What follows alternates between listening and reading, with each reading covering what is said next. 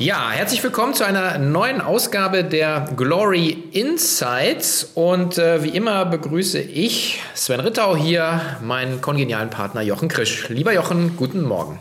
Hallo Sven. Herzlich willkommen bei den Glory Insights, dem Podcast für alle Investoren, Anleger und Börseninteressierte im globalen Onlinehandel. Von und mit Jochen Krisch und Sven Rittau. Ja, wir wollen heute ähm, den Halbzeitpfiff im sechsten Jahr der, äh, der Glory 50 ein wenig besprechen.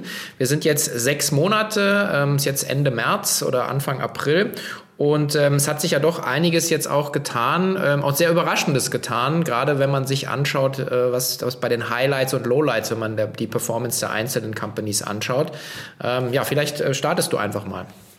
Ja, man sieht vor allem, wie sich das spreizt. Also wie du Vervier-, Verfünffachung fast von, von Jumia hast, also 356 ähm, waren es ähm, im Plus innerhalb von sechs Monaten. Und wie du dann gleichzeitig aber äh, minus 30 Prozent äh, etc. Ähm, minus hast im, im unteren Bereich bei Alibaba, bei, bei Okado. Und das zeigt auch so ein bisschen die Unberechenbarkeit dieses ganzen ähm, Konstruktes. Also wir sind ja immer sehr froh, dass wir eine Mischung drin haben, weil insgesamt waren wir plus 22 jetzt auf, das, auf die sechs Monate ähm, gerechnet. Das heißt, wir profitieren eigentlich immer noch von der von der Corona-Dynamik und sind eigentlich jetzt gespannt, können wir später noch sprechen, wie es jetzt weitergeht, ob sich das äh, so fortsetzt. Also so in der Dynamik kann sich es fast nicht vorsetzen lassen, aber zumindest so, so ein bisschen. Ich glaube, das ist schon noch ein bisschen, was hat der Onlinehandel schon noch im Köcher. Ähm, aber das ist halt so das, was mich fasziniert, die, die Spreizung, die, die Unberechenbarkeit, dass die Kleinen performen ohne Ende, mit die Großen tun sich eher schwer. Ähm, und das ist so die, mehr oder weniger die Halbzeitbilanz und im Mix ähm, stehen wir eigentlich ganz gut da. Mhm. Ja, das sind eben also die, ähm, also Jumia, vielleicht auch nochmal äh, für, für alle, die es nicht kennen, ist ja so ein, also fast so eine Art Gemischtwarenladen aus, aus Afrika, ne, mit Schwerpunkt, oder? Also ja, ein ehemaliger Rocket, äh, Rocket-Gemisch ich glaube, Rocket hat sich ziemlich zurückgezogen jetzt aus, aus, aus dem Bereich. Mhm. Ähm, aber also enthält neben E-Commerce auch andere Online-Aktivitäten. Ähm, ähm, auch in, inso, insofern schon immer ein schwieriger Fall, ähm, weil sie schon sehr viel aufgeräumt haben, aufräumen mussten und auch eine Restrukturierung hinter sich haben und äh, man muss halt sagen, aber anders als ich mag solche Unternehmen dann doch immer, wenn ich sehe, dass die so extrem niedrig bewertet waren. Und das war wirklich vor ein, zwei Jahren so, dass man sagt, da kann man eigentlich gar nichts falsch machen, wenn man die mit reinnimmt, weil das, glaube ich, war unter einer Milliarde bewertet jetzt für den, für den afrikanischen Markt. Und das ist so ein bisschen auch der Grund, warum das so gut performt. Also das ist jetzt ein Neuzugang, der eben reingekommen ist, ähm, weil die Bewertung einfach super aussah und weil die Strategie jetzt auch nicht so schlecht war und weil man jetzt sagt, okay, die kriegen das schon wieder einigermaßen gedreht und ähm, insofern ist es jetzt kein, würde ich mal sagen, Superstar im Sinne von, ähm, das ist eine sichere Wette, dass das in, in zehn Jahren noch in der Form da ist.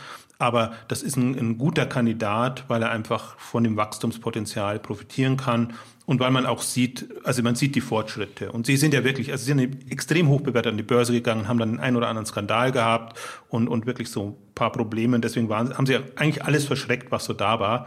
Äh, bei uns ist es natürlich im Radar, weil es wirklich auf der Long, Long List letztendlich dann steht.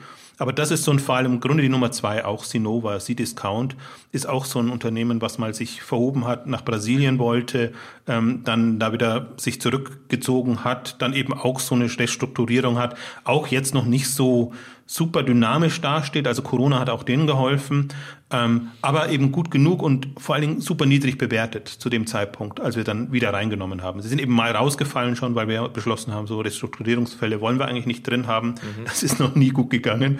Und dann gehen wir lieber früher raus, als, als dass man sich das antut, weil wir wirklich ja eher so auf die Gewinner ähm, setzen wollen. Aber als sie sich dann einigermaßen wieder gefangen haben und man dann die Bewertung gesehen hat, und dachte man sich ja, okay, warum, warum eigentlich nicht? Und das zahlt sich eigentlich jetzt so ein bisschen aus, ähm, wie man ohnehin sagen muss. Also hätten wir jetzt nicht so gut aufgefüllt, also gut im Sinne von mit vielen aufgefüllt, dann wäre die Performance jetzt auch nicht so. Also wirklich fast zehn Neuzugänge im letzten Jahr, dieses Jahr nochmal zehn ähm, dazu, weil auch ein paar rausgefallen sind. Aber jetzt haben wir halt das, im Grunde können wir jetzt aus dem Vollen schöpfen. Wir haben super viele Börsenkandidaten und wir haben noch lang nicht alles drin. Also es gibt noch ein Allegro, es gibt noch ein Ozon, es gibt noch viele, viele andere, hm, die jetzt eher so auf der Longlist gelandet sind und ähm, viele nehmen wir halt dann rein oder wir nehmen dann auf jeden Fall die rein, die günstig bewertet sind. Das waren jetzt also zwei Beispiele. Das dritte Beispiel wäre noch, oder vier gibt es eigentlich. Dritte ist auch unter den Top Ten äh, äh, Verco Kaupa, äh, nicht ganz unter den Top Ten, doch unter den Top Ten. Doch, doch. Entschuldigung. Ja. Das, das haben wir reingenommen, nicht weil das so dynamisch ist, aber sondern weil es wirklich die Marktführerschaft in, in Finnland hat und weil es das einzige Unternehmen ist, was wirklich auch gut Dividende abwirft, muss man auch dazu sagen. Und das ist ja auch ein ähm, Grund, die haben sich dann in der Börse verbessert, also sind an, an eine relevantere Börse in, in Helsinki gegangen, damit auch eine, eine stärkere Präsenz, waren der Bewertung super überschaubar und das hat auch funktioniert. Und dann von den eher kühneren äh, Dingen, die man reingenommen hat, ähm, Pinterest hat super funktioniert. Das war auch eigentlich das, was jetzt, das war in der Welle drin, wo Shopify reingekommen ist, wo, wo andere auch zum Teil sehr hoch bewertete reingekommen sind. Wir nehmen die ja immer super vorsichtig dann rein. Aber Pinterest war das, was eigentlich auch am günstigsten bewertet war und was jetzt auch am besten performt hat. Und deswegen da auch unter den, den Top 10 jetzt in dem letzten halben Jahr. Ja, vielleicht auch noch mal ganz kurz zur Zusammenfassung. Also die, die Top 10, ich lese einfach mal vor, sagen äh, Yumia, äh, Sinova, Revolve, Farfetch, Wipshop, Stitch Fix, Pindudu, Ferko Kauper, Pinterest und Naked Wines. Da sieht man also, diese Liste zeigt ja äh, genau, was du ja eben beschrieben hast. Dieses, äh, man, man kann eben dem, dem, in diesem Segment eben nicht ansehen, ähm, wo sozusagen die, die Wachstumssprünge herkommen. Und das ist ja immer wieder das Argument, was wir hier äh, lang und breit auswalzen, zu sagen, es ist, macht einfach einfach Sinn, einen Portfolio-Gedanken zu verfolgen, äh, in dem ja mittlerweile jetzt auch 48 äh, ähm, sagen, äh, Unternehmen drin sind. Also unser Ziel, sagen die 50 Marktführer im Onlinehandel oder vielleicht auch sogar, da kommen wir später noch zu, wahrscheinlich im, im Handel insgesamt, wenn man perspektivisch auf die nächsten fünf bis zehn Jahre zu schauen. Da kommen wir eigentlich jetzt, da sind wir eigentlich fast da. Und, ähm, und das, ähm, also ich, ich freue mich einfach auch immer über diese Dynamik, wenn man so sieht, dass eben diese vermeintlichen ja, ähm, Nebenwerte, ja, die äh, sagen dann, dann sozusagen so, so ein Portfolio stützen. Also muss es vielleicht auch sagen, das, das ist so, wie du sagst, man kann es im Vorhinein nicht abschätzen. Im Nachhinein gibt es natürlich gute Gründe, warum die so gut gelaufen sind. Ein paar habe ich jetzt ja auch, auch genannt, äh, warum die dann gut performt haben. Ähm, und, und beim Pindodo ist ganz klar, die dann wieder 1,2 Milliarden einsammeln, weil, weil, sie, weil sie Alibaba und andere ähm, Luxusunternehmen mit, mit reinnehmen. Ähm, das kannst du aber vorher nicht, äh, nicht äh, Entschuldigung, das war, ähm, das war Farfetch. Ähm, aber, aber äh, beide haben äh, quasi nochmal enorm viel Geld ein, eingesammelt und das kannst du aber vorher nicht wissen, dass die sowas vorhaben. Und, und das sind dann die, die, die eben da, da rausragen, weil einfach sie nochmal sich komplett anders präsentieren und man einfach auch sieht, okay, wenn da so ein paar relevante einfach da nochmal groß einsteigen, haben die nochmal ganz andere Chancen, ähm, als man so denkt. Und das ist so das, das Vertrackte. Und deswegen glaube ich auch nicht daran, dass man wirklich ähm, so Stockpicking betreiben kann im Wachstumsbereich. Im, im Value ist es vielleicht was anderes. Ja. Ähm, da, da kann man ganz klar auf die Kennzahlen gucken.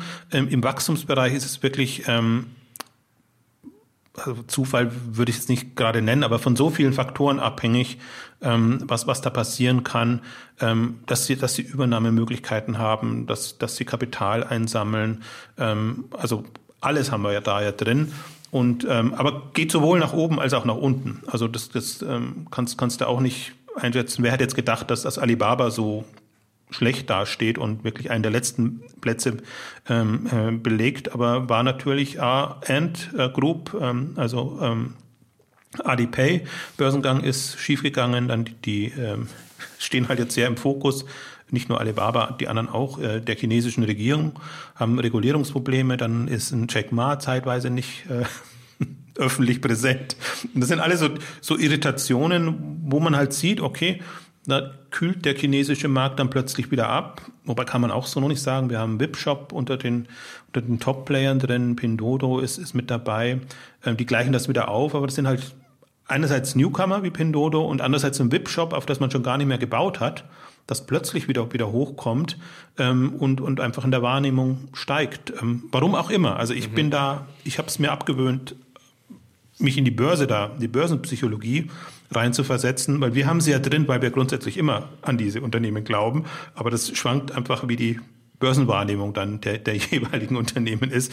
Und deswegen, ich glaube, es ist müßig, dem auch nachzugehen, sondern uns ist ja wichtiger zu wissen, okay, das sind Wachstumstreiber, die haben eine vernünftige Strategie und die sind vernünftig geführt und ähm, kommen hoffentlich nicht in, in, in irgendwelche Turbulenzen rein. Ja, die, die Zeitpunktbetrachtung, äh, man muss man ja immer machen, aber sagen, wenn man jetzt gerade auf die, auf die genannten, äh, sagen, äh, Top-Player schaut, also ein Amazon äh, minus zwei, Alibaba, äh, Zalando, glaube ich, nur plus fünf Prozent in den sechs Monaten jetzt. Also da ist, äh, also gerade die, die, die, die Dickschiffe ähm, im, im Onlinehandel äh, haben eben ja jetzt dieses, diese ersten sechs Monate eben nicht getragen, muss man auch sagen. Ne? Also. Ja, das ist so ein bisschen, und auch wieder jeder wahrscheinlich aus einem anderen Grund heraus. Und es gibt halt schon ein paar schwierig. Dann geben wir mal für Amazon ein, was halt wirklich überhaupt nicht ähm, äh, performt hat. Ich möchte vielleicht kurz noch korrigieren, weil ich vorhin ein bisschen übertrieben habe. Ich habe jetzt die, die Liste auch nochmal vor mir. Äh, Alibaba minus 22 Prozent und äh, Okado minus äh, 26 Prozent. Also nicht, nicht ja. ganz so extrem, wie ich vorhin gesagt habe.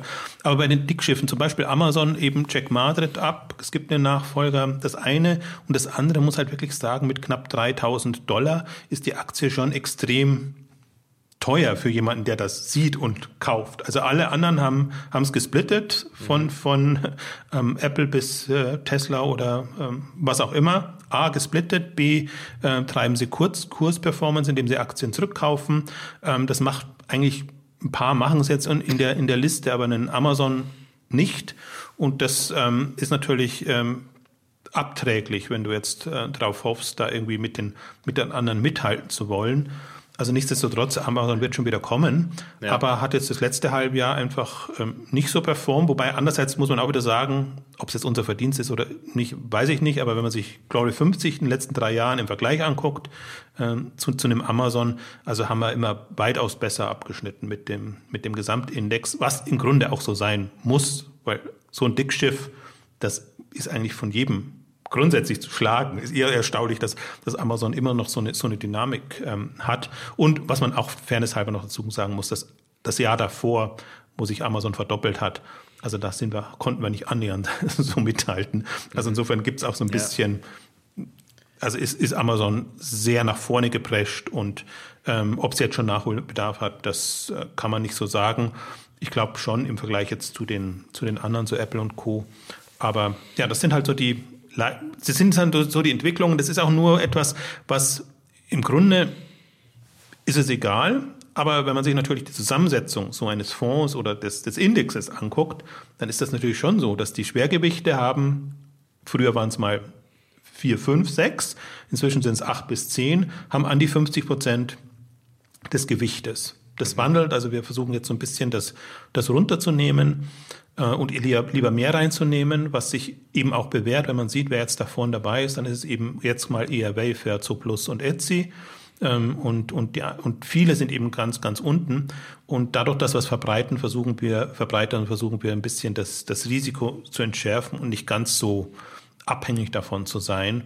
Und ähm, also so kann man davon da reagieren. Man könnte natürlich jetzt sagen, ja, okay, dann nimmt doch die die Dicken, wenn sie eh nicht performen, ganz runter. Mhm. Ähm, aber sie performen halt gerade nicht. Und das ist nicht, ja. nicht so, dass das in, in drei, vier, fünf, sechs Monaten genauso sein muss, beziehungsweise dass dann Alibaba nicht plötzlich wieder das, das Coolste ist auf der Welt, weil es einfach natürlich der größte globale Marktführer ist. Der ja. jetzt wirklich 1000 Milliarden, also eine, eine Billion Du hast gerade erwähnt, in der sagen zu Plus, äh, wir haben im Vorfeld schon ein bisschen äh, drüber diskutiert. Du hast, warst ja auch im, im, im Exciting Commerce Blog, ähm, zumindest was das Neukundenthema angeht, sehr, sehr kritisch. Hast ja auch die, äh, die Präsentationen angeschaut. Ähm, interessanterweise, ähm, und das ist ja, also so Plus positioniert sich ja auch so wirklich, also dass ihr sagen, ihr Flywheel ist das äh, Stammkundengeschäft und das haben sie ja wirklich wieder wunderbar in den Griff bekommen und eine extrem hohe Loyalität, kann man auch schön nachschauen bei dir auf dem Blog, ähm, die ähm, auch einfach, wie, wie, wie, viel Umsatz man eben mit diesen, mit diesen wiederkehrenden Kunden eben macht. Und äh, interessanterweise, die Kritik, die du anbringst, heißt ja letzten Endes zu wenig Neukunden, heißt zu wenig Wachstum. So. Und, ähm, aber die Börse gutiert das, ja. Also sagen, es ist halt, also be bestes Börsenjahr äh, wahrscheinlich, äh, an, die ich, an das ich mich erinnern kann. Ja, mit 2014, 15 war mal ja, gut, okay. so, schon Sprung drin. Ja. Muss man mal gucken, wie das am Ende ausgeht, aber schon schon sehr dynamisch. Ja, sie honoriert nicht das, was du jetzt alles äh, beschrieben hast, sondern honoriert die 60 Millionen ähm, EBITDA, okay. die plötzlich übrig bleiben ja. und die einfach äh, quasi eine Verzehnfachung ähm, ähm, entsprechen, einer Verzehnfachung entsprechen und ähm, im Prinzip ja auch zu Plus aus dem rauskommen, also der klassischen Unterstellung, Onlinehandel kann nicht profitabel und schon gar nicht in dieser Dimension profitabel, weil das sind jetzt doch schon ein paar Prozent vom, vom Umsatz, was, was das EBITDA ausmacht. Und ähm, das ist eigentlich das, worauf die Börse dann immer achtet und wo der Kick kommt. Und das ist halt im Prinzip, was passiert ist. Quasi Prof Gewinn zugunsten von Wachstum. Ja. Das mag die Börse sehr, das mögen wir eher nicht so. Ja. Man muss halt auch dazu sagen, das waren 18 Prozent Wachstum. Also muss man fast in dem Fall sagen, mickrige 18 Prozent Wachstum in einem Corona-Jahr, mhm. wo ein Konkurrent wie Chewy eben 40 Prozent rausgeholt hat und auch knapp in die Profitabilität gekommen ist. Also eher früher als jetzt erwartet mhm. ähm, und, aber, und auch nicht ganz so, also nicht annähernd so, so, so, so profitabel natürlich ähm, wie so Plus, aber hat einfach diese Corona-Welle voll mitgenommen und so denke ich ja so ein bisschen, was heißt das für die nächsten ein, zwei, drei Jahre, weil wer einfach jetzt quasi günstig Neukunden gewonnen hat, kann natürlich genau mit dem Modell, und da ist Chewy nicht viel anders aufgestellt als als zu Plus, ähm, kann mit dem einfach gut punkten. Und ähm, deswegen, also nichts gegen zu Plus. Ich glaube, wir, wir sind beide ähm, Fans und überzeugt von, von, von dem Modell und von dieser Stammkundensicht. Aber gerade so mein Thema im letzten Jahr war eigentlich immer bei allen Unternehmen, denen ich gesprochen habe, Gunst der Stunde nutzen. Und manche haben die Gunst der Stunde extremst gut genutzt. Und ähm, andere haben halt so getan, als ob es ein ganz reguläres Jahr war und ähm, haben eben, also sie haben die Gunst der Stunde auch genutzt, weil geringere Marketingausgaben, geringere Kosten, das höhere Bestellwarenkörbe etc. Das heißt, kostenseitig lief das alles super und haben das dann eben als Gewinn ausgewiesen. Mhm. Die Börse mag's, der Kurs lief gut, also insofern hat es auch dem Glory 50 ja, ja. super geholfen. Ja, ich freue mich ja auch. Insofern äh, es ist so ein bisschen ja, also gut. Äh, manchmal steckt man nicht drin. Das ist die Börse, ist wie gesagt, dieses, dieses Wachstumsthema. Ähm, letzten Endes, Amazon hat ja äh, im Prinzip ein eigenes ein eigenes Segment eigentlich eröffnet. Ja, mal irgendwie Jeff Bezos geht ja auch zurück, sagen, Profits is what you get when you run out of ideas. Äh, Finde ich eigentlich einer meiner Lieblingssprüche. sagt, und äh, auf der anderen Seite muss man auch sagen, ist natürlich so plus jahrelang jetzt wirklich geprügelt gewesen mit einer Bewertung von 0,5, 0,6 auf den Umsatz. Und jetzt liegt man ja so irgendwie, kommt man so langsam mal an die 1 ran was ja im Vergleich zu Wettbewerbern oder eben anderen Online-Händlern an der Börse ja äh, im Prinzip absolut ein Witz ist.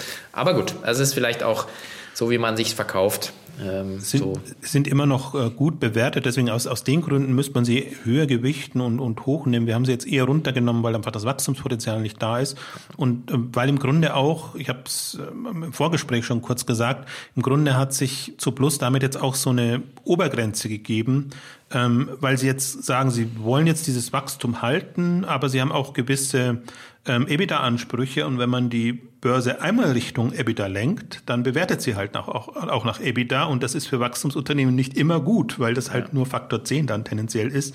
Und dann ahnt man schon, das wird nicht weit über zwei Milliarden Bewertung rausgehen können. Da ist immer noch Luft, also deswegen ist das schon noch ein, ein, ein, ein super ähm, schöner Kandidat da drin. Mhm. Aber das ist so ein bisschen die Gefahr dabei. Und ähm, ja, andererseits die Ambitionen sind trotzdem groß. Also jetzt auch, das war ja das Zweite, was sie bekannt gegeben haben neben dem tollen Jahr, dass sie jetzt quasi ihr, ihr Ziel auch nochmal nach oben ähm, genommen haben und jetzt Richtung drei, fünf Milliarden dann gehen und dann ziehen sie auch an Fressnapf zum Beispiel vorbei.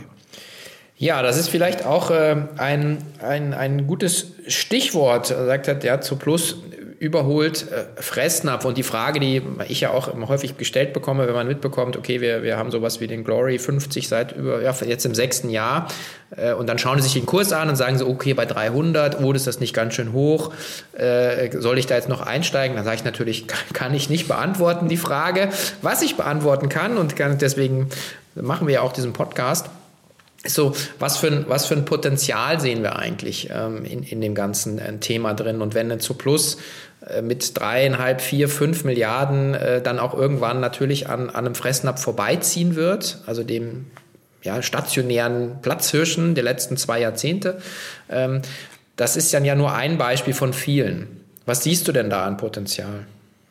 Ja, also das wird halt jetzt passieren. Also wir haben jetzt ja gesehen, und das sieht man, kann man am Glory 50 viel sehr gut verfolgen auch, ähm, wie groß sind die Unternehmen, die wir da drin haben. Also wir haben viele Milliardenunternehmen drin gehabt. Wir haben jetzt zunehmend mehr 10 Milliarden Unternehmen, meistens beim GMV, aber auch schon beim Umsatz. Selbst ein Zalando kommt jetzt in, in diese Richtung, ein Wayfair, ähm, ein, ein Chewy bewegt sich stark in, in die Richtung.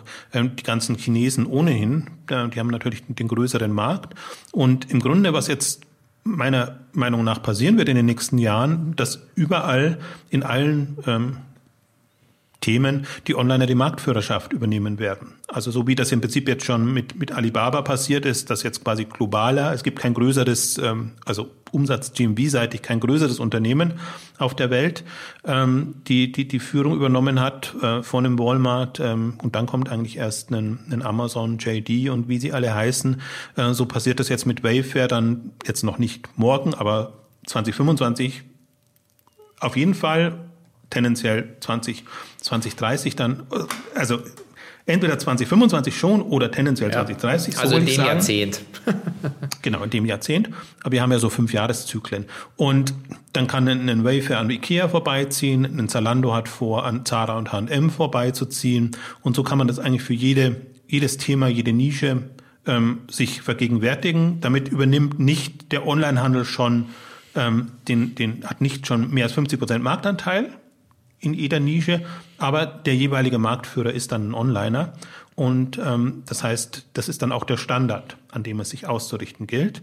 Und ähm, dann relativiert sich das alles schon schon wieder und dann kommen eben die ganzen anderen noch nach. Also wir haben ja weiterhin die Hypothese, dass es nicht ähm, Winner Takes It All einen nur gibt, sondern immer zwei, drei Onliner, die in der Kategorie dann jeweils ähm, gut unterwegs sein können. Man sieht das Nehmen wir wieder das Beispiel Zo Plus mit Chewy. Und Chewy ist jetzt eigentlich auch schon dabei, an PetSmart und äh, wie sie alle heißen in den USA vorbeiziehen zu ziehen, also an den stationären. Und ähm, das ist eigentlich eine, eine Dynamik, die wir jetzt erwarten. Also sowohl diese, also diese 10 Milliarden Schwelle, also andere gehen schon über 100 Milliarden, aber die Masse geht jetzt über 10 Milliarden. Also wir werden es Früher war das eine, Ausnahmeerscheinung vor fünf Jahren. Inzwischen ist das ähm, die Regel, würde ich jetzt nicht sagen, aber es gibt Dutzende von Kandidaten und Unternehmen, die eben schon drüber sind. Viele jetzt eben an der Börse. Das ist ja das Schöne, dass wir da dann eben auch profitieren können, partizipieren können, aber einige eben auch noch nicht. Da kommt noch, kommen schon noch ein paar. Aber man hat jetzt an Kupang zum Beispiel gesehen, ähm, aus, aus Südkorea, die innerhalb von zehn Jahren eben von 0 auf 12 Milliarden Dollar Umsatz gekommen sind und nochmal ganz andere Standards setzen, wie Onlinehandel sein kann, weil sie foodgetrieben sind, weil sie alles in eigener, unter eigener Regie machen und im Grunde nochmal einen anderen Standard setzen, als ein Amazon das macht. Und ähm, das ist für mich eine der spannendsten Entwicklungen jetzt ähm, in den nächsten fünf Jahren. Und jeder kann sich dann selber überlegen, was das bedeutet für den Markt, für die Marktstrukturen, die Branchenstrukturen und für die Möglichkeiten, die diese Player dann haben. Und ähm, beste Beispiel, da gab es ja auch einen großen Kapitalmarkttag jetzt, äh, ist eben Zalando. Äh, wenn man sieht, wie Zalando jetzt nicht nur bei Marken vorankommt, um seine Services anzubieten, sondern eben auch im stationären Handel. Einfach die erste Wahl ist jetzt erstmal Corona-bedingt, aber sie spielen das halt extrem gut. Und da war ja die Hypothese immer, werden sie es schaffen in diese Umsatzregionen ohne Zara und H&M, die ja noch sich sträuben. Und inzwischen kann man davon ausgehen, sie werden es mit oder ohne schaffen. Und ähm, dann ist eigentlich also kann man, also das würde ich jetzt sogar schon setzen, dass ich sage, in, in, in fünf Jahren, die, die Marktführer sind Onliner und in bestimmten Kategorien dann eben erst 2030. Ich nehme mal Food aus. Das ist nochmal ein ganz anderes Thema. Da wird es weiterhin noch große Offliner geben. Da hat Online einfach Nachholbedarf. Aber da kommen auch die Picknicks und die anderen. Hello Fresh, ja. Also ich meine, es kommen ja auch neue Konzepte, das muss man ja auch sagen, die dann halt so nicht vergleichbar sind mit der, mit der Offline- oder Stationärwelt äh, und die ja auch äh, im, im, Glory 50 immer eine, jetzt in den letzten Jahren eine tolle Performance hingelegt haben. Ich glaube, das ist auch nochmal der, der, der Blick ähm, sozusagen auf, die, auf der einerseits, was da ist, ähm, dass, dass das sagen dem stationären ähm, Playern den, den Rang ablaufen kann und wird. Ähm, und das andere ist, finde ich, auch nochmal die, die Vielfalt und Dynamik, die, die, ähm, die da jetzt äh, einfach auch an die Börse strebt. Und, und das ist ja auch das Schöne, also dieses Segment. Wir hatten jetzt, ähm, jetzt vielleicht einfach drei Newcomer nochmal auf Drive Start, also Mai Theresa, ja, also eben im, High-End Luxury Fashion Bereich, äh, gute Performance haben wir ganz gleichgewichtet reingenommen. Dann das von dir genannte Coupang. Ich weiß gar nicht, ob das Video noch, noch verfügbar ist, was zum Börsengang war. Leider nicht. Also der, die, die es nicht gesehen haben, also haben sie echt was verpasst. Es ist wirklich beeindruckend, was da in, in Südkorea äh, an, an ja, ich weiß gar nicht, also eigentlich so ein, so ein Allround-Händler äh, entstanden ist, von, von Services über Sortimente, über ähm, Zusatzdienste, eigene Logistik etc. Und was mich. Man muss da, ja? da noch anmerken, da muss dazu sagen, in einem Land, das ähnlich groß ist wie Deutschland. Ja. Also bis bisschen größer, aber so, nee, gar nicht so, also bisschen kleiner sogar. Ähm, ein bisschen anders strukturiert, weil natürlich da ähm, Seoul als, als Metropole so, so eine große Rolle wird. Aber das ist nicht so, dass da einen, dass, dass das nicht vergleichbar wäre jetzt mit, wie die Chinesen. Da kann man immer sagen, okay, die haben einfach viel größeren Markt, da ist das ganz ja. andere Welt. Nee, sondern wirklich in, in einem Markt mit einer überschaubaren Bevölkerungsgröße. Ja, also eben, also eine, eine, frische Logistik, eine Retourenlogistik, die seinesgleichen sucht. Ähm, also äh, Overnight-Bestellungen, also auch einfach, und das, das haben wir ja, glaube ich, beide sehr gefeiert, auch im, im K5 TV, so diese, die, ähm, diese Serviceorientierung, also wirklich konsequent vom Kunden her zu denken, was sind eigentlich die Pain Points, wann brauchen die Leute die Ware, wie sehen die, der, wie sieht der Arbeitsalltag aus von jemandem, der in Korea arbeitet, ja, der kommt meistens spät abends nach Hause, muss früh morgens raus, also wann mache ich die Zustellung ähm, und so weiter? Und so, so konsequent zu denken, ähm, das ist, äh, ja, also sucht seinesgleichen, muss ich sagen, ja.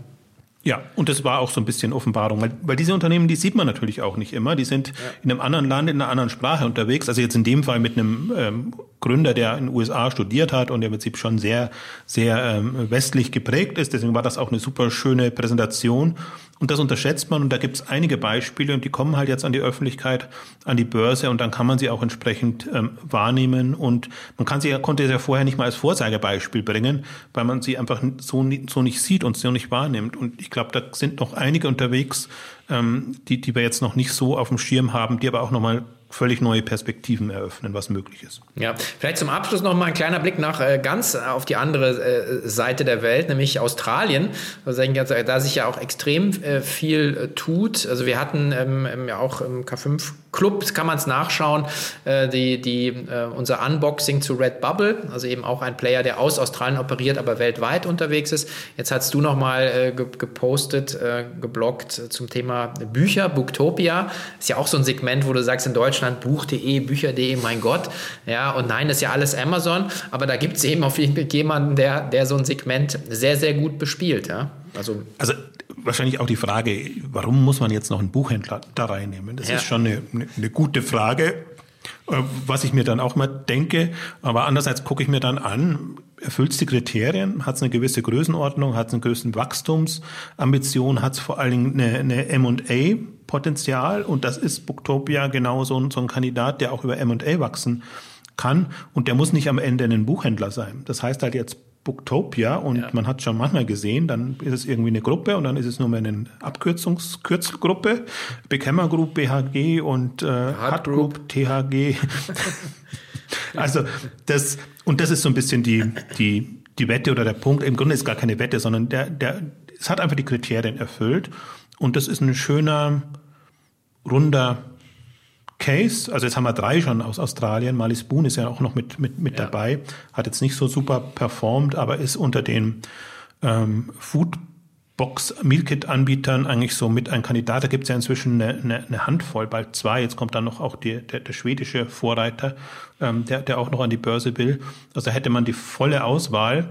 Und ähm, ich finde jetzt zur, zur Ergänzung jetzt so ein, so ein Buchthema eigentlich ganz gut, aber da gucken wir mal. Das ist ein bisschen, bisschen so ein bisschen wie, wie auch das ähm, Finnische oder eben so Außenseiterkandidaten ist auch nicht hoch bewertet ähm, drinnen.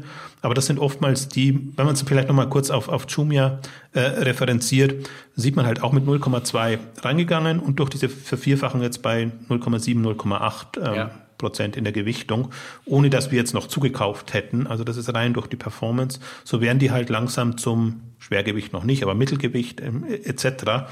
Ähm, andere und eigentlich die Idee ist ja, es so niedrig reinzunehmen, damit man dann entsprechend nachkaufen kann und, und günstiger die Möglichkeiten hat.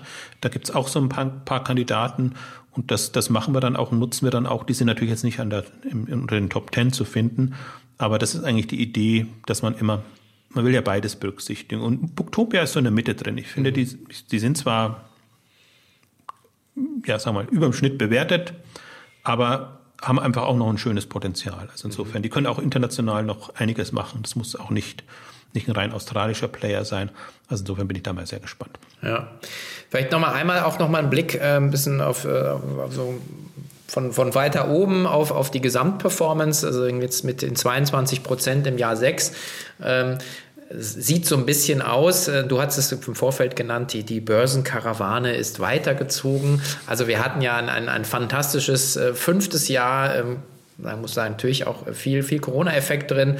Also ähm, die Verschiebung von stationär zu online, ähm, auch dann in der Wahrnehmung, Reality's Perception, hat man auf einmal gesehen, uh, äh, online hat ja noch viel Luft nach oben und die Börse hat das dann eben auf einmal wirklich auch, auch wertgeschätzt und wahrgenommen. Ähm, Im Vergleich jetzt machen wir zwar nicht, aber ähm, ein bisschen kleinen Indikator gibt es ja schon, äh, dass die anderen Börsenindizes sich natürlich ein bisschen besser entwickelt haben. Macht uns das äh, nachdenklich oder sorgenvoll für den Ausblick? Nee, macht uns nicht, aber es, es bringt uns wieder zurück, da wo wir jetzt schon mal drei Jahre waren. Also ja. wenn einfach niemand einen wahrnimmt und, und niemand Bock auf E-Commerce hat. Und im, im, letzten Jahr kam ja beides zusammen. Die gute Performance der Unternehmen, erstmal im Umsatz, in, in, der, in, der, in der Dynamik und dann eben der Run auf diese Unternehmen. Und erstmals eben nicht nur auf Amazon, sondern auch auf, auf andere. Und ähm, das ist ein bisschen durch. Jetzt sind es wieder so die, die klassischen Unternehmen, die im Fokus stehen. Und ähm, man hat es ja gesehen, auch die gesamten Tech-Börsen ähm, haben einfach nicht so performt wie, wie noch im letzten Jahr. Äh, das sind halt so die, die Wellenreiter, sage ich jetzt mal, im, im, im, in der Börse, die halt von einem Thema zum nächsten springen und das dann mitnehmen. Ist ein bisschen mit Wetten dabei. Wir sind halt natürlich gefangen, aber auch gerne gefangen in unserem E-Commerce-Kosmos. Das heißt, wir, wir glauben ja auch daran und, und es wird auch weitergehen. Aber wir sind wieder ein bisschen unter uns, würde ich jetzt mal sagen, die, die ja. einfach sagen, E-Commerce hat dieses Wachstumspotenzial und es ist ja weiterhin, wir sind jetzt bei, bei knapp 22 Prozent Gesamtperformance pro Jahr, haben jetzt eben auch in dem Halbjahr 22 Prozent gehabt, deswegen sind wir im Grunde doppelt so schnell unterwegs wie an sich jetzt in den letzten fünf, fünfeinhalb Jahre. Ja. Ähm, und das ist auch weiterhin das, das Potenzial. Alle Unternehmen, die drin sind, wollen mit mindestens 20, 25 Prozent wachsen. Und insofern ergibt sich daraus eine Dynamik. Aber wir sind auch langfristig orientiert. Und ich glaube, das muss man auch immer berücksichtigen. Ähm, die, die kurzfristig mitzocken wollen, hätte ich jetzt fast schon gesagt, mitschwimmen wollen, ähm, die sind in einem anderen Modus unterwegs. Äh, uns ärgert es natürlich immer so ein bisschen, wenn wir dann ähm, zur Unzeit Leute haben, die aussteigen, weil wir dann eben auch verkaufen müssen, was wir eigentlich gar nicht verkaufen wollen. Und das ist ähm, witzigerweise uns vor einem Jahr super gut gelungen. Da ist, haben viele zum niedrigsten Kurs verkauft und dann ist es gleich wieder hochgegangen. Das heißt, wir hatten damit einen, einen Plus drinnen. Aber das ist natürlich nicht immer ähm, so. Und ähm, insofern hoffen wir immer sehr, dass die, die dabei sind, auch langfristig orientiert dabei sind, weil dann kann man das wirklich sehr smooth und das war ja eigentlich so das Eindrucksvolle jetzt im, im letzten Jahr. Es gab äh, Zuflüsse, wir konnten das schön anlegen, konnten die Gewichtung entsprechend so austarieren, dass das Sinn macht und das ist unsere Langfristsicht. Äh, also insofern, ich sehe es natürlich immer, mich ärgert es immer, wenn ich so die Kurzfristdenkenden sehe und denke, meine Güte. Vielleicht ähm, gelingt bei uns das, was, äh, was Haniel als enkelsicheres Investment äh, sagen, versucht hat zu verkaufen mit Mediamarkt Saturn und ich weiß nicht was. Äh, also, ich, also ich bin da fest davon überzeugt. Also ich meine, meine Enkel gibt es noch nicht, aber meine Kinder, ich sage ich ja auch immer offen, äh, sind äh, hier, hier investiert mit einer langfristigen Perspektive, weil ich gesagt habe, irgendwie, man kann da jetzt äh, beim Aktiensparen, wenn man an, wenn man sagt, man möchte Aktien sparen und, und sagen, man glaubt an Handel, dann kann man ja nicht in stationären Handel investieren. Zumindest ist meine Überzeugung, dass ich mit meinem Geld mache und du mit deinem. Und, äh, und ein paar Leute, wir haben jetzt ja immer so um die 70 Millionen äh, hier Assets drin, glauben ja auch an das. Also es ist ja nicht so, dass wir jetzt hier Absolut. alleine sind und im, im, im, im Wald vor uns hinpfeifen, weil es dunkel ist, sondern wir, wir, es, es ist einfach das eins der dynamischen Segmente, die es gibt. Also muss auch dazu sagen, es kommen weitaus mehr dazu als, als rausgehen. Genau. Aber man, man sieht halt schon jetzt, sprich Karawane zieht weiter, wann, wann ist das Timing und, und wann passiert das? Und man muss jetzt schon sagen, wir sind jetzt so ein bisschen in einer Umbruchphase. Also was passiert jetzt im zweiten Corona-Jahr, ist ja quasi jetzt ähm, ja. die Frage, die, die wir uns stellen. Und ähm, ich glaube, was viele noch überraschen wird, werden jetzt die Ergebnisse für das erste Quartal 2021 sein und dann die korrigierte Jahresprognose. Was man jetzt zum Teil schon gesehen hat, Zalando hat nach oben äh, gesetzt, ähm, Amazon hat sich eigentlich schon sehr kühne Prognose gegeben, die haben das schon sehr früh ähm, auch gesagt, was, was sie da im, in Q1 erwarten. Und insofern glaube ich, dass es da jetzt nochmal ein bisschen hochgehen wird. Und ich habe es ja so über Schwellenwerte geregelt jetzt, dass wir sagen, wir haben ja im Grunde schon das Sechsjahresziel, da sind wir ja schon drüber, das wären 263 Punkte, das Siebenjahresziel sind 309 Punkte, das ähm, Achtjahresziel wären 363 Punkte und das sind im Grunde die Levels. Innerhalb dieser Region, glaube ich, wird sich's bewegen jetzt bis, bis Ende äh, September, an, Anfang Oktober und es wäre enttäuschend, wenn es unter 263 zurückfallen würde. Ähm, weil das ist wirklich so das, das reguläre Sechsjahresziel und ich glaube, so ein Corona-Effekt sollte da sein. Also insofern würde mich das wundern, es kann kurzzeitig immer passieren, das kann man nicht ausschließen, aber meine Hoffnung wäre eigentlich schon, dass wir, wenn wir so Richtung 309 oder wieder über die 300 kommen, wäre das super und wenn wir Richtung 350 etc. gehen, dann hätten wir eigentlich so die zwei Jahre Vorsprung, die man sich jetzt so erwartet. Das war im Grunde im Prinzip jetzt das, was, was Corona gebracht hat, ähm, dass man innerhalb, also dass man da wirklich ein, zwei Jahre übersprungen hat. Ähm, aber das ist alles davon auch abhängig, gibt es einen Börsencrash oder irgendwas, was allgemein die Großwetterlage ja. an der Börse beeinflusst. Jetzt mal unabhängig davon gesprochen, ähm, was man jetzt so aus, aus, aus Potenzial des, der Glory 50 sieht. Und was man ja auch so ein bisschen sehen muss, deswegen bin ich äh, ja im Grunde sehr viel optimistischer, zuversichtlicher, was die Gesamtentwicklung angeht, als vielleicht jetzt noch vor drei, vier, fünf Jahren, weil wir können jetzt wirklich aus dem Vollen schöpfen. Wir haben schon jetzt wirklich ein, sehr breites Spektrum an Unternehmen drin, in, in jeglicher Richtung, regional, ähm, Größe, Branche, ähm, Geschäftsmodelle etc. Und wir haben noch super viele Kandidaten die da sind und weitere Börsengänge. Jetzt gibt ja das schöne Spec-Phänomen-Modell, wo ja im Grunde auch die an die Börse können, die vielleicht so den regulären Weg nicht schaffen würden. Da sind durchaus auch, auch attraktive dabei. Also deswegen kann man das, den Weg kann man so ein bisschen begritteln, aber im Grunde freut es uns dann auch, wenn wir sehen, da können jetzt ein paar, Box ist so ein, so ein Beispiel, was immer wieder genannt wird, ähm, und ein paar andere durchaus jetzt nochmal den Weg an die Börse schaffen. Und dann hätten wir auch wieder Möglichkeiten da, abhängig von der Bewertung natürlich reinzugehen. Ja. Also deswegen bin ich da ähm, eigentlich relativ zuversichtlich, dass wir da jetzt schon einen Knick, also eine Verflachung sehen werden. Es wird, man kann nicht jedes Jahr Verdopplung haben, ja. aber dass wir eher so jetzt wieder in Richtung, sagen wir mal, 20 Prozent, 25 Prozent, das wäre gut, wenn es in die Richtung ginge. Ähm, wie gesagt, das Ziel ist immer so, ähm, ja, in, um die 20 Prozent. Genau, und man muss ja sagen, die, die Firmen, die wir in dem Index oder in dem Fonds abbilden, äh, darum geht es ja auch, sagen, werden immer substanzhaltiger und am Ende ist dann die Frage, wie bewertet äh, die Börse dann das? Man sieht halt zu Plus eben auf EBITDA, ähm, Amazon lange einfach nur aufgrund der Wachstumsdynamik, andere Firmen wie gerade im, im Gesundheitsapothekenmarkt, äh, die alle noch nicht so wirklich profitabel sind, scheinbar eher auch nach Potenzial. Also da steckt man nicht drin, deswegen gibt es ja sagen diese 48 und bald dann eben 50 Titel. Und vielleicht noch kurzer Disclaimer, also Beiträge und Einordnungen dieser Art äh, haben natürlich lediglich Informationscharakter. Ist also hier keine Empfehlung äh, zu investieren. Ähm, insofern, also aber, und man muss sich immer natürlich bewusst sein, man kann an der Börse gewinnen, man kann aber auch verlieren. Und äh, genau. Also unser Ziel ist es einfach, offen zu spielen und für Transparenz zu sorgen. Aber wir dürfen es nicht und wir wollen es auch nicht. Das soll kein Empfehlungspodcast sein, sondern soll einfach mehr unseren Denkansatz und, und das, was wir sehen, jetzt ähm, innerhalb der, der Werte ähm, verdeutlichen. Im Grunde ist es, also es, es ist immer jedermanns Sache selber, wo er investiert, wie er investiert und äh, sollte sich aller Risiken auch bewusst sein. Genau, und ansonsten kann man äh, ja auch den, den beiden Doppelgängern immer äh, jeden Sonntag äh, folgen. Die haben ja immer heiße Aktientipps, die sie dann auch wieder disclaimen, war wieder sehr lustig, äh, die, die Ausgabe jetzt am, Wochenende. also, insofern, ja, vielen Dank, Jochen, war eine, eine super Reise. Einmal hier durch die Halbzeit Gerne. im sechsten Jahr und wir sehen uns dann oder hören uns spätestens Ende nächsten Monats wieder. Danke dir. Tschüss.